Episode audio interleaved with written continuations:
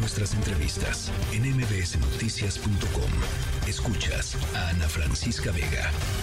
El PRI está en crisis, eh, es un momento de grave, de profunda división bajo la dirigencia de Alejandro Alito Moreno. Hoy unos 320 priistas encabezados por el senador Miguel Ángel Osorio Chong han anunciado su salida del partido. También han renunciado los senadores Claudia Ruiz Massieu, Nubia Mayorga y el ex gobernador del Estado de México, Erubiel Ávila. Dice Alito, ya les respondió, que lo peor se quedó de su lado. Senador Miguel Ángel Osorio Chong, me da gusto platicar contigo esta tarde, senador. El gusto es mío, Ana Francisco, muchas gracias, saludo al auditorio. Y sí, una decisión eh, tomada directamente por la actitud, por las acciones, por el comportamiento y por los resultados de Alejandro Moreno. Eh, mientras ellos insultan y corren a los priistas, pues lo que nosotros eh, buscábamos es diálogo, encuentro y por supuesto el cumplimiento de los estatutos, que era que terminara su mandato en agosto. Y lo que él hizo es manipular todos los órganos del partido para quedarse, para tomar las decisiones y para su propio cuidado, porque ahí sí lo andan buscando. ¿En qué momento se hizo imposible quedarse y luchar por el partido? que ¿Cuántos años, Miguel Ángel? Más de 40 años, Ana Francisca, donde eh, para bien de responderles, decir que yo, yo sí recorrí calles, yo sí toqué puertas, sin ser candidato, eh, pegué propaganda, eh, fui delegado en varios municipios de mi estado, o sea, vengo, vengo desde abajo en mi partido con mucho orgullo. Yo sí puedo decirlo y sí puedo comprobarlo. Y, y por supuesto que no se podía ya tener alternativa de diálogo, y yo te lo digo por Miguel Osorio, te lo digo cuando en, casi todas las entidades se ha puesto a, amigos, a empleados y no a dirigentes. Cuando no ha habido elecciones para elegir absolutamente nada, como hoy fue electo, una elección abierta y democrática, cuando él toma las decisiones de absolutamente todo sin consultar a la base, cuando entonces pues, los órganos electorales le dicen que pues, para no lastimar a las dirigencias, que sí puede prorrogar su, su mandato y entonces no toman en cuenta a la militancia, entonces digo, ya, ahí, llega. Eh, eh, eh, congruencia por México, ¿en dónde deja al frente opositor? congruencia por México es lo que ustedes están lanzando, digamos, esta plataforma política, ¿no? Sí, mira, lo que estamos haciendo nosotros es primero que quede claro el por qué actuamos así, congruencia, y el segundo, que vamos a tener una verdadera cercanía con la sociedad se han alejado los partidos políticos de la de escuchar. Eh, mira, eh, han iniciado sus propios procesos internos, tanto el partido del gobierno como el que allí lo decidió una persona, y acá en el bloque opositor, los dirigentes, tan es así lo que digo, y se han ido la mitad de los que estaban participando para ser postulados a, a la presidencia de la República, me refiero al bloque opositor, no consultan, no dialogan, toman decisiones populares, y eso no le sirve ni al país ni siquiera a un bloque que quiere llegar a gobernar este país.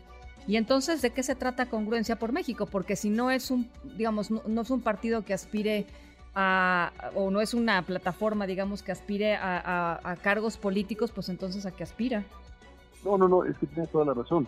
Pero partamos de que somos, estamos en un sistema de partidos y en este momento no somos partido político. Ya. Pero sí podemos acercarnos y sí podemos dialogar con los que se están yendo, con los que se han ido del PRI y con los ciudadanos y eso no nos quita poder después entonces ver qué es lo que le conviene a, estos eh, grupos por, por estado eh, para poder ir juntos a lo que le convenga al país.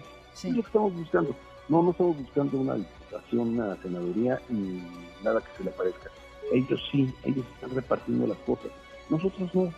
He estado en la oposición, he estado en el gobierno, he estado eh, hoy en, el Poder Legislativo y, no, no me corre ninguna prisa. Creo que hay espacio para acercarnos a la gente para escucharla y para ver lo que le conviene a ellos mismos. Porque para, para ir por un puesto de elección popular, eventualmente, pues sí se necesita un membrete, ¿no, Miguel? Necesariamente tienes que entrar a lo que hay en México, que el sistema de partidos, si me queda claro. Pero eso, eso, eso, mira, más que nosotros, pues hay mucha gente que se le ha hecho un lado de su participación. Y entonces buscaremos con ellos alternativas en los espacios. Y no le están haciendo el caldo gordo al presidente, dice, dice justo Alejandro Moreno, y no nada más es la única interpretación, que, eh, digamos, debilitando al Frente Amplio, como, como lo están haciendo, pues terminan haciendo esto, pues el caldo gordo al presidente. es que es de lo que me han estado acusando todo el tiempo cuando ellos son los que se sientan con el gobierno, los que acuerdan con el gobierno, cuando votan con el gobierno en, las cámaras, tanto local como federal. O sea, eh, no nos pueden acusar de eso. Nosotros no, tienes una foto mía, no tienes un acuerdo mío, ni un voto que vaya en contra de la vaya en contra de lo que he sido congruente con lo que pienso en favor del país. Ellos sí, ellos tienen todas las acusaciones y todos los señalamientos. Y al bloque lo que le falla es estar sentado ahí con Alejandro Moreno. Él les va a volver a mentir, les va a volver a fallar. Eso es la constante en Alejandro, es un mentiroso.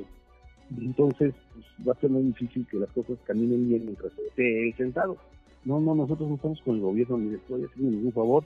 Esto que ellos acusan es lo que ellos hacen permanente y constantemente. Bueno, pues ahí está. Eh, entonces, eh, un, grupo eh, de senadores independientes se relegó al PRI ya a cuarta, a cuarta fuerza política, a, cuarta fuerza política ahí en el Senado. ¿Te, hubieras imaginado algo así al inicio de ese sexenio, Miguel Ángel?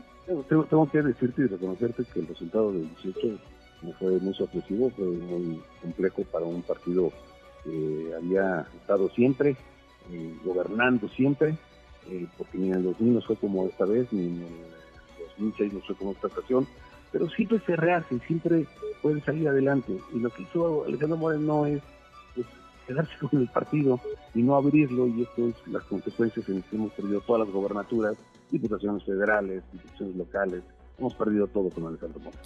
Bueno, pues es que entre que Alejandro Moreno se quedó con el partido y otros lo soltaron, es que es, es, tremendo, porque además, pues cuántos chapulines priistas no se fueron a Morena. Sí, no, bueno, antes del 18. No no hay no hay que ser este, ahí están, ahí se ven.